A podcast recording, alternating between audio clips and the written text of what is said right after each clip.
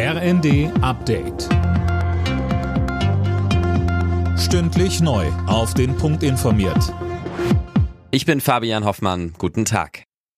Großes Chaos heute bei der Lufthansa. Ein IT-System ist ausgefallen. Damit ist am Drehkreuz Frankfurt kein Check-in und kein Boarding möglich. Sönke Röhling, da arbeitet man aber schon an einer Lösung.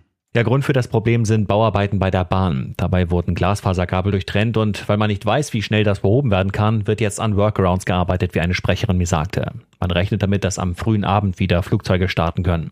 Passagieren, die innerhalb Deutschlands fliegen, wird deshalb geraten, auf die Bahn auszuweichen.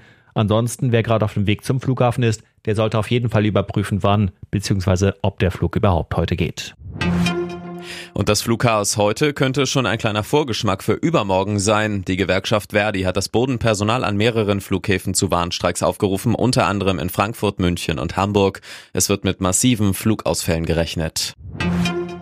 Die breite Koalition der Länder, die Leopard 2 Panzer in die Ukraine schicken wollen, bröckelt offenbar. Wie es heißt, haben die Niederlande und Dänemark einen Rückzieher gemacht. In Brüssel soll es heute ein Krisentreffen dazu geben. Vorab zeigte sich Bundesverteidigungsminister Pistorius überrascht. Das kann ich noch nicht bestätigen. Die Niederlande verfügt ja über äh, Panzer gewissermaßen im Bestand der Bundeswehr. Äh, von daher ist das jetzt keine so überraschende Entwicklung. Und Dänemark, warte ich jetzt mal ab, die Meldungen äh, sind mir noch nicht bekannt. Die schottische Regierungschefin Nicola Sturgeon will zurücktreten. Das hat sie auf einer hastig arrangierten Pressekonferenz erklärt.